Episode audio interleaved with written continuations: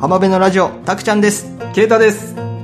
兵庫県上町の浜辺霞から配信しています浜辺のラジオこの番組では主に兵庫県北部田島地方の情報や気になる話題を釣り上げてトークしていきます観光や旅行などの参考に、地元の方もそうでない方もぜひともお聞きください。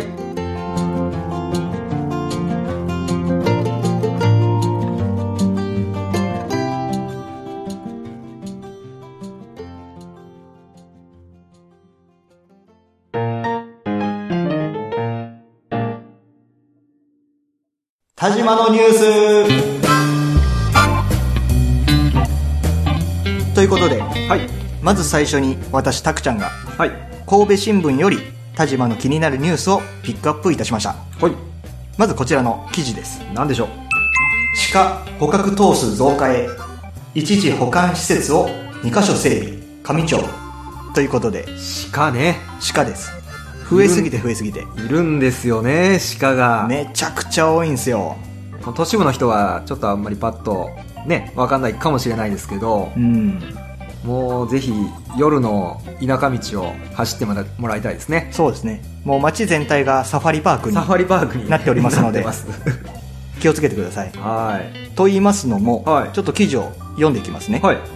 兵庫県上町は増え続ける鹿対策の一環としてほ捕獲した鹿の一時冷凍保管施設う。ほう。ストックポイントを町内2カ所に整備し今月上旬に運用を始めたへえ。地元猟友会会員や農会が捕獲した鹿を山中に埋設処理する負担を軽減することで捕獲頭数の増加を目指す有害鳥獣を一時保管する施設の設置は県内の自治体では初めて鹿は高町の NPO 法人官ビオが同町で運営する加工処理施設に搬送しペットフードに利活用されるというへえ。鹿ってペットフードになるんですねなんかね、なるみたいですよ。ドペッットグフフーード。ドドッグフード、うん。ドッグフードになるドッグフードになるらしいです。へえそれと、あのー食用、普通に人が食べる、ね、加工肉としても、はいはいはいあのー加工されるんですけど、うんなんかその、ね、ワンちゃんが食べるあのドッグフードにうん加工するっていうのもなんかあるらしいですよ。そうなんだえじゃあキャットフードとかキャットフードはどうなのかなキャット、 鳥の餌とか鳥の餌、ならないのかなどうなんだろえーでもまあ鹿肉ももみじとかねう。行ったりするようにんんんそうそうそうそう。なんかヘルシーらしいですね。うん脂肪分はあんまりなくて、何赤身の美味しいお肉って聞きますよ。ねえ鹿肉専門店を増やしたらいいのかもしれないけどねうーんうんただ、やっぱり、ね、こちらの田舎の方にとっての鹿のイメージってあるじゃあるでしょうんうんなかなかやっぱりこう、食べるっていう気には、もしかしたらちょっとなりにくいのかもしれないね。うんねえ美味しいらしいんだけどねうんうんううんでうん。次のその記事がまた面白くてですね、は面白いって言っていいのかな、まあ、上町によると、はい。えー南田島から北上した鹿は町内全域に生息うん。同町の捕獲実績は2009年度には47ほ頭うほうだったがお15年度に初めては1000頭を超えい。銭湯1000頭です 銭湯47から1000頭すごい超えてるね。 でね、19年度は、昨年12月末、まあまあその時点で、うん。過去最高の1487頭に上 った。すごい 数。増えすぎ。ええでね、農作物とかね、はあはあはあ。まあいろんなとこ、まあ食害ですよね、出ているということで、まあ車との接触事故なども、はい。まあ結構多いですよね。多いですね。毎朝車のバンパー取れとるもん。誰かの車のバンパー出勤するときに事故あったんでしょうね鹿とぶつかったんでしょうねでしょうね。バンパーとかガラスああ。窓ガラスが割れたんかなあのサイドミラーとかも落ちたりもう、じ、事故ですもんね。事故です接触しちゃったらう。んもう毎日のようにやっぱりこういう事故があるので、うん。いかに鹿が増えているかっていう記事ですめちゃめちゃ気になったので猟友会の人にも頑張ってほしいなと頑張ってほしいですね。しかし47頭から1000頭にこう捕獲数が上がったっていうのがすごいです ねごっついっすよわやだわやだわいやわやだわガセわ やまあ猟友会の人もね、はなんか人手不足みたいで、うん、ななかなかまあその鹿が増えてくる捕獲したいんだけども、うんえー猟友会の人もまあ少なくなってきたということであ捕獲がなかなか難しくなっているという情報も入ってくるんですけどもね、なるほど、うん、えーぜひ頑張ってくださいってしか言いようがありません言いよ まあ僕らも銃持とうかな免許取る取っちゃうか狩猟免許、うん、取った方がいいかもしれない、まあ、そんな気になった僕のニュースなんですけど はい圭太君は何か気になる記事ありますかそうですね僕はこれかなスキー場関係者観光客が歓喜霞で1年2ヶ月ぶり積雪1年2ヶ月ぶり降りましたね降りましたねこあのの、前か上町全体では、あのー前から降ってたんですけどう、ん霞は全然降らなかったんですよ。そうだよね本当に浜辺の方ね。うんところが18日の朝、うん積雪があったわけですよ。じゅえっ、と、午前5時で19センチ。 1 9ンチ結構は積もりましたねい。まあ、積もったところでは、これぐらい積もったと。うん丸屋の近くはそんなに積もってないかもしれない。10センチぐらいかな。うんそんなもんだったかなはい。でもようやく、今年初めての雪景色を堪能することができましたどうしましてあの来られたお客さんもやっぱりね日本海側に来たらちょっと雪景色があった方がいいねっていうお客さんちらほらいらっしゃるんで、うんまあ、その日に泊まられたお客さん大変あの喜んで、えーあの帰っていただきましたありがとうございますありがとうござい ますまあ僕らからしたら迷惑な話なんですけどねその雪が積もるっていうのはうねんあの除雪とかね、うん雪かきとかいろいろあるからうねん、なんかね除雪車うんうん、もう何年か前かな、え23年前かな大雪になったからって言って新調した除雪車があってほだけど新調したはいいものの、ううん雪が降らなくなって、うんぱったりとうんうんなんか3年越しの除雪ができたって喜んでたみたいやっと使えたやっと使えたーって3 年越しよかったよかったよかったですよかったですうん、で記事の続きでうん、あのー雪が降る前はあの一旦クローズしてたスキー場が再オープン今月上旬の積雪が、えー溶けきっていた万場スキー場が19日からの営業再開を決定営業再開はいもう2月半ばですけど ねどこまで持ちこたえるかっていうのがねえ肝ですねあのー書き入れ時の連休、うんあの22日から24日のうん連休までなんとか持ってくれたらいいがと「てんてんてん」って感じですね言われてるみたいですね、うん皆さん急いでください天気良かったり雨とかだったらね、うーんすぐ溶けちゃうから溶ね、けちゃうからね、うんまあどうなるやらですね今年もねスキー場は、ちょっとね、うん心配ですうーん。まあ、そんな地元の記事でしたけども、はい。まあ、以上神戸新聞からの田島情報でした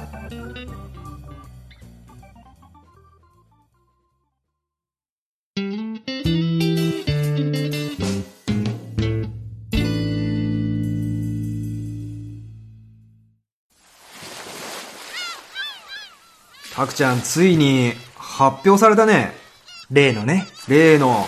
例のねジャパンポッドキャストアワーズ2019はノミネート作品、い。うんうん。 20作品が発表されましたされました。ということででちょっと簡単にね説明いたしますはい。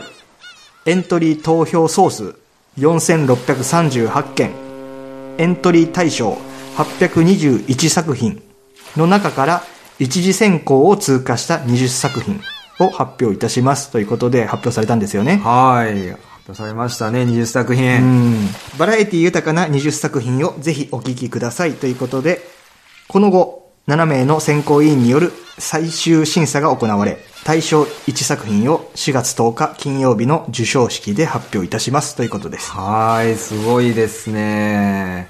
この821作品の中から選ばれた20作品の中になんと、なんと浜辺のラジオがノミネートされませんでした。されませんでした残念でした残念分かってましたよ、まあね分かってましたよまあね。うんまあ残念なことでありますけどあー残念でした、惜し多分、うん、惜しかったと思うん惜しかったと思う、う、っうん、ていうのもはいこの20作品、まあこう、今ね、ポッドキャストアワーズのはい。ホームページにバーンって20作品上がってるんですえけえど、出てます、出てます。それ以外にもノミネートされたうん作品がうん。 60作品あるんですよね。うん、うん、そうですそうです。そこにはい、浜辺のラジオが、はい。なんと、なんと、入ってませんでしすいませんた。でした。でしょうね。ですね。ですね。 はまあ分かってますよ。そんな入らないですい。よ。まあまああ。まあま簡単に入らないですよ、そんなあ。。 いらないっすよね。でもね、はまずは僕らが楽しく配信できることがまず第一じゃないですか。い。ね楽しんでいきましょう。そういうことです。はい。で、ちゃんとリスナーさんもね、いらっしゃるわけですから。そううですよ。聞いていただいてますもんね。ん。その唯一の救いですよ。うん。うん。ありがとうございます。ありがとうございます聞いていただいて。もう賞を取る取らない関わらず、はい楽しく配信していきますので、今後もよろしくお願いしますということでねお願いします。はい。で、気になるね、はい。えー20作品。どんなラジオが選ばれたのか。はい。僕もね、この20作品いくつか聞いてるんですよ。うーん、そうなんですかうん。まず古典ラジオってやつですかね。ほう。歴史を面白く学ぶ古典ラジオっていうのが入ってたりとかですね。マブルマーブルですとか、うん。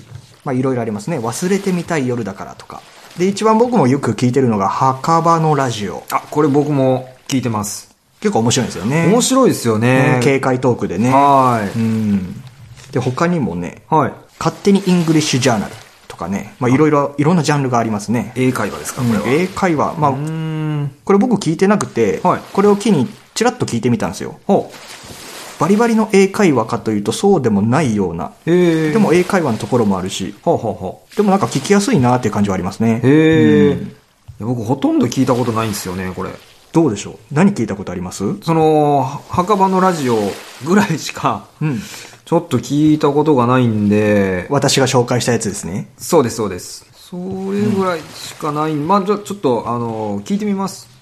いろいろと。またね。うんはこれを機に。レディオ DTM。レディオ DTM。い。あ、ちょっと英語っぽく言いましたね、今。を練習してみようかなと思ってね。エル歌舞伎の今日の10分殺し、カッコ仮とかね。へえう。ん、これ聞いたことないですね結。構やっぱいろんな、ね、まあ当たり前ですけど、 いろんな番組があるんですね。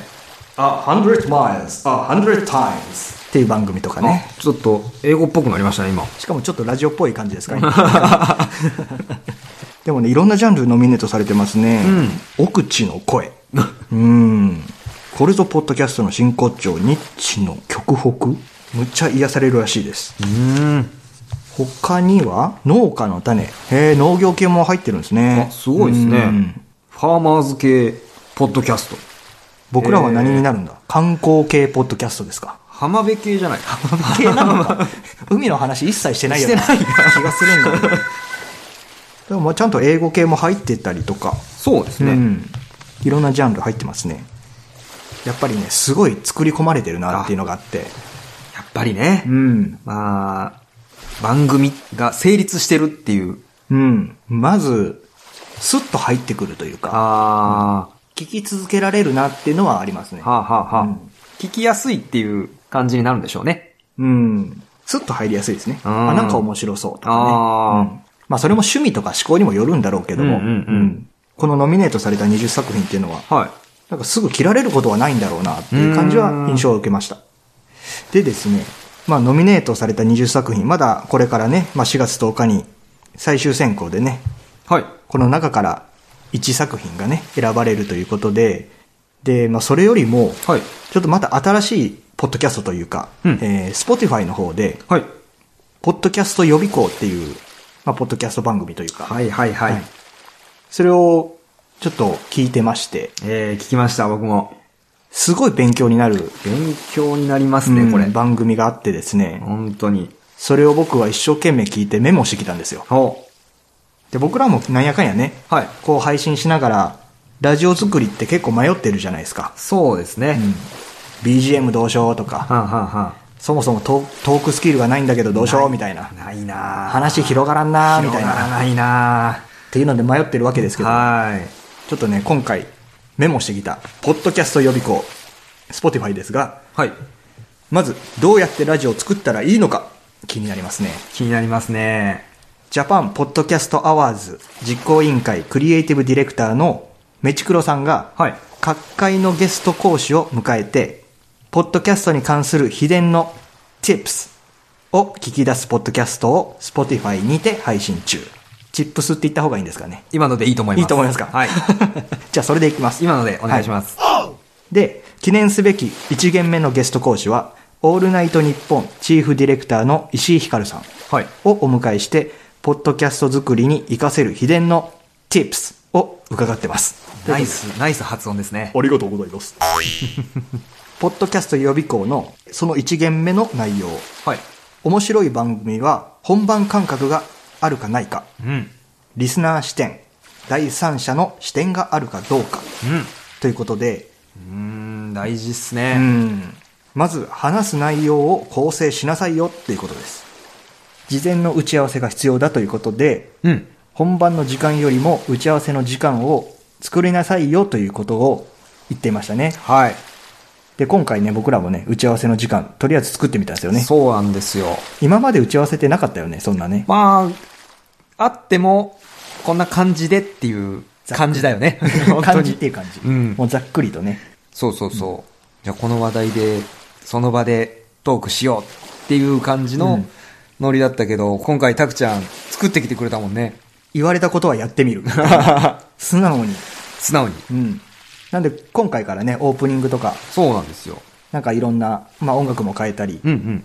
ジングルも変えてみたりとか、はいちょっとやってみてるんですが、それがいいのかどうかはね、ちょっとわからないんですが。やってみないとね、うんそれは。で、まあ、その、ポッドキャスト予備校でも、ラジオ冒頭に自己紹介やうん番組紹介をしたらどうでしょうというこそとうで。そうそう。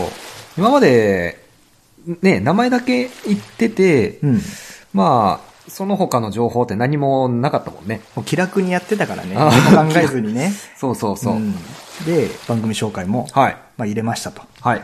で、次に大事なのが、まあ、貴重な体験とか専門的な知識があるかどうかとかね、うんうん話の、なんていうんですかね、話の希少性があるかどうか、うーん。まあ、こういうのも大事だよっていうことで、どうなんでしょうね、浜辺のラジオ。まあ、でも、ね、その兵庫県北部の田島の情報をご紹介してるっていうあたりは、希少性あるんじゃないですか超希少性です よね。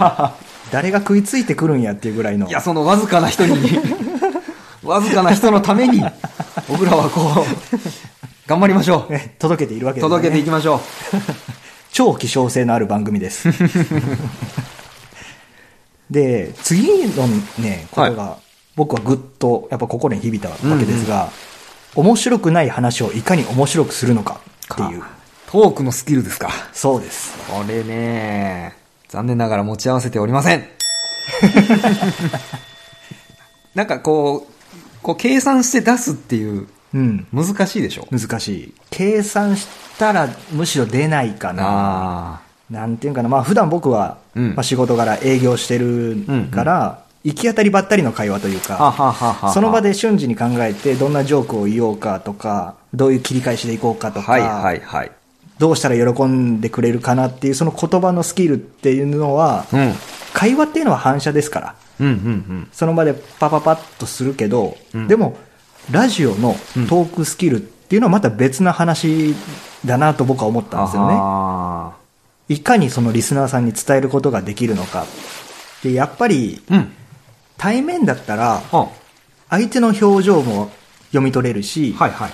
まあ、身振り手振りとか、表情とか、まあ、こう、わかるじゃないですか。うんうんうん。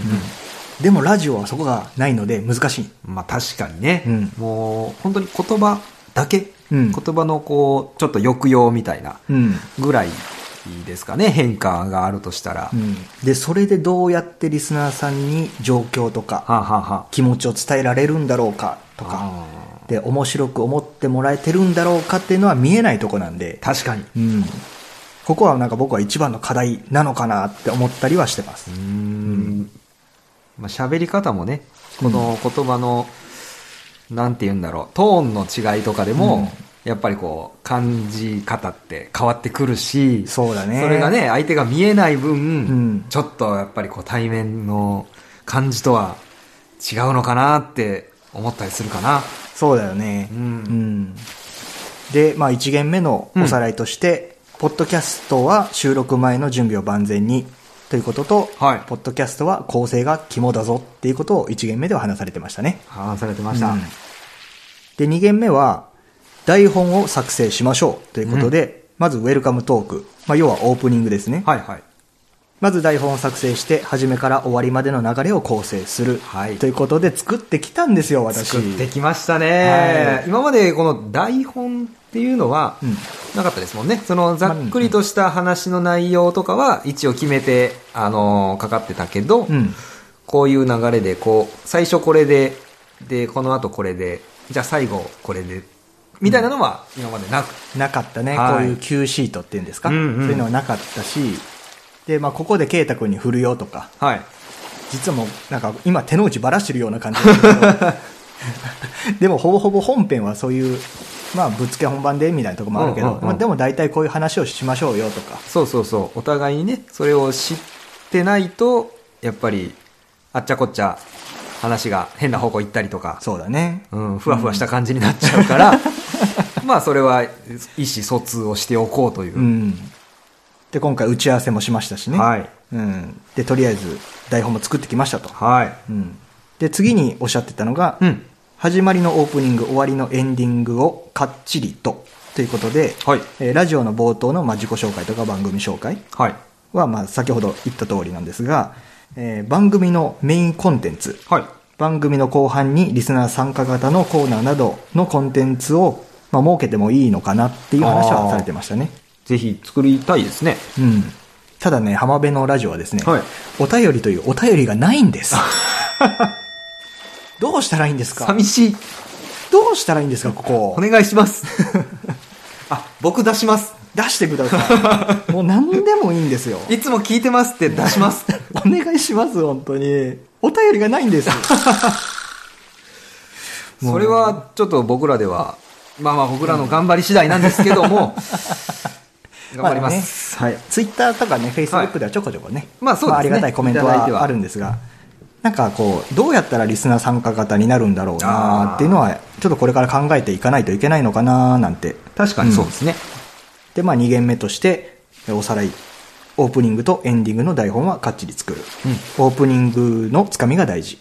イントロから即サビくらいの、まあ、気持ちで、えー、序盤に面白いネタを持ってくるとかね、そういう話をされてましたね。持ってこれましたかね、今回。うーん僕らは観光とか、うんうんまあ、旅行とかそういった話題、まあ、地元の情報うんうんが多いので、まあ、この辺はちょっともじっていかないといけないかなっていう感じはしますねめちゃめちゃ面白いかってね腹腹抱え て笑うような番組でもないですからねあーなかなかね、そこはなんかオリジナリティ出せたらなとおいおい。おいおいですね、頑張っていきましょうええおいおい作り上げていきましょうはいで次3軒目があるんですよはい。え3件目は、まあ、一人語りの番組ですとか、はい二人語りの番組、まあ、いろいろありますけども、はい。プレイヤーのパターンでも構成が活かされるやり方はあるのか。うん。うん。客観性を入れるためにも編集をということです。えー自分にか、えー客観性がないといい編集ができない。まあ、それは思いますね。自分で編集してても、うんうん、なんか、自分は面白いことを言ったつもりでも、 帰って編集してる時に思うねって思ったりね。そあーはーはのー時の気持ち。やっぱり気持ちってコロコロ変わるんで。あははうはは。ん。でも、こう言われるとね、自分も第三者目線でちゃんと編集できてるのかなっていうのはちょっと疑問なので、ケイタ君の意見聞きたいですね。それもでも、リスナーさんから、ここ面白くないよっていう意見もらったりしたら。うわ、めちゃ、めちゃくちゃ来 そう。めちゃくちゃ来そう。 こことここ面白くないようわ、怖い。怖いけど我慢する。ぜひお待ちしてます。おお待ちして ます。怖いなああでもそういうの意見がね、大事ですから。そうですね。うん。まあ、編集力と第三者目線というか。はうん。で、あとは、まあ、時間を決めて話しましょうということで、えー番組の時間を決めて内容を圧縮することができると。い。う。うんんまあ、確かにね、甘めのラジオはだいたい20分ちょいぐらいですかうん長くても30分うんうん。ぐらいを、まあ、決めてやってるわけなんですけども、本当はね内容がね、本当はね、あの2時 ,2 時間ぐらい喋ってるやつを、もう、ギュッとね。うん。まあ、本来僕らはね、はい。まあ、してないんですけどしてないねで。すね。はいなんで嘘ついたんですか なんで嘘ついたんですか、今。すいません。なんで見え張ったんですか今 びっくりしますよ本当に。まあ、それも圧縮してね。圧縮してうん圧縮して、はい。ギュッと。ギュッとしてギュッと詰めてください。内容を濃くしましょうということですね。はうん。で、次に、い。はい。飽きさせないコツは、100%伝えきらないこと。ほう。これ奥深いですね。腹8分目ぐらいに、しとけよってことですね。留めておくとうん。まあ確かに腹8分目。うん。これね、心理学用語では、ツァイガルニク効果なんて言ったりするんですけどねな、。な、な、なん、なんですってツァイガルニク効果です。うんえー例えばね、はい。ドラマっていいところで終わったりするでしょ。ほうほうほ続き知りたくなるじゃん。う。ほうほうほうほう。だけどいいところで終わるやん。うん。ツァイガルニク効果っていうのは、はいまあ人は達成できなかった事柄とか、うん途中で中断してしまう事柄の方を達成できた事柄よりもよく覚えているという現象っはあ、また聞きたいって思わせてる。思わ思わせるってことでねう。ん。達成されなかったから、もっと見たい、もっと聞きたいってことうん。を思わせるテクニックですよね。そういう番組にすると。頑張りましょ頑張りましょう。う。はい。で、次に、はい。下準備をして、本番を迎えて、反省して、再構成を、のルーティーンでということです。いや、これは、大事ですね。うん。毎回反省しかないもんう。ん。うん。で、次に生かすと。生かす。生かせれてないのかも。ごめんなさい。すいません。生かしましょ生う。かしましょう。そのためにも皆さんの声が必要です。必要です。あ、クレームばっかり来るかも。いやいや、クレームじゃないよ。お客様の意見だ。いけんだ。 あらかっこいいこと言った。まあ、難しいですね。まあこのラジオ作りっていうのはね。うんんで、まあ、3限目のおさらいとして、はい。時間の制限を設けるだけで内容が濃くなるということと、うん。言い足りない名残惜しい腹八分目で収めるのが肝ということですね。ケイタ君、どう思いましたいや、そうですね。今までも、まあ、あの、自分のたちの中ではね、しっかり、こう、やってきたかなっていううん。気持ちだったけど、うんでもやっぱりこう、台本を作ったりとか、構成を考え、しっかり考えてやるっていうのが、やっぱりね、番組を作るっていう上で、かなり重要なんだっていうのが、うん。もう本当、よくわかった。今回、ちょっとだけね、うん実践してみて、やりやすいなってのは、ちょっと肌で感じております。確かに。台本ガッチガチってわけじゃないけど、うんうん。まあそれなりに台本作ってやってみたんだけど、話しやすい。うん。なんか、これ、これといって用意してないんだけど、あの、話の内容とか、なんか進めやすいし、話しやすいなっていうのはあるね。そうですね。うん。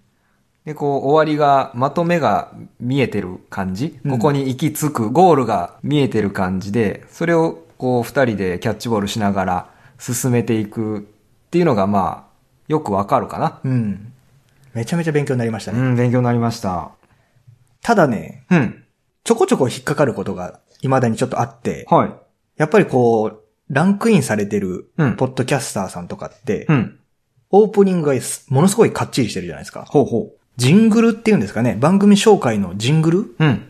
まあそれ作った方がいいのかもって思って、まあ今回簡単には作ってるんだけど、うんうん。上手い人って、プロが作ったかのような音源をはめてたりするでしょは音楽の中に効果音とかいろいろ、いろんな音が入ってたり、いろんな音がミックスされて、あ。はいはいはい。なんかどうやって作ってんのって感じはするけどね。うーん。いや、でも編集作業は、本当たくちゃんに、あの、任せてるんで、そのあたりの、こう、悩みは、 僕ちょっと、あの、わからないけど、あーね、その辺僕謎なんですよ。あああ、そうね。ーはなんかそういうの作りたいなって思ったりとあ、か、はあ、はあ、はまあ本当にオープニングからエンディングまでこれでいいのか未だに謎っていう。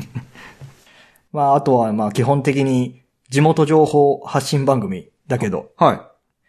まあどうしたらさらに面白くなるのかっていうのがますます謎が深まったという。あーそれね。ああもう悩むな。まあでもね、まあ、回数こなしていくしかないないかな。うん。まあね、限られた時間の中だし、うん。まあ番組構成だけで必死になってるかもしれないですけどね。うーん。まあスケジュール的にも。なるほど。まあね、できることからっていうことですよね。そうですね。そうなったらスタッフが欲しいよね。スタッフ、スタッフ、が欲しいよね。古いな。皆さんのはいご意見も聞きたいところですね。そうですね。またどしどしとご意見を。